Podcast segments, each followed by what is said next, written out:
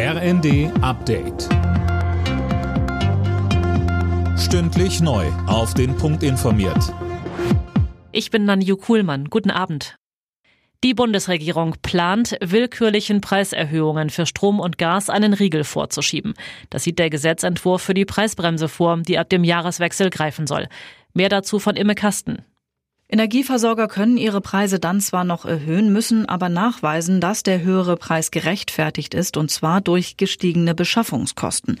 Gas und Strom zu günstigen Preisen einkaufen und dann zu überhöhten Preisen an die Verbraucher weitergeben, ist demnach nicht drin.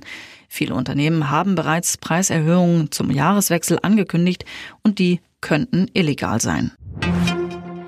Der Preisdeckel für russisches Öl ist so gut wie in trockenen Tüchern.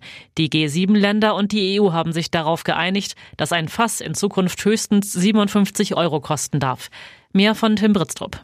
Es geht dabei um Öl, das über den Seeweg transportiert wird. Das geschieht zum größten Teil über westliche Reedereien. Mit dem Preisdeckel sollen zwei Dinge erreicht werden. Ärmere Länder sollen entlastet werden und Russland als zweitgrößter Öllieferant weltweit soll weniger Geld verdienen und es damit schwerer haben, seinen Krieg gegen die Ukraine zu finanzieren.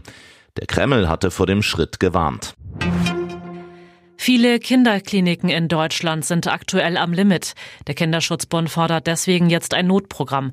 Verbandspräsident Hilgers sagte dem Redaktionsnetzwerk Deutschland, von so einer Situation habe man seit Jahren gewarnt, vergeblich.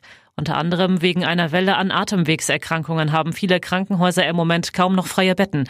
Teilweise müssen Patienten abgewiesen werden. Dazu kommt auch noch Personalmangel.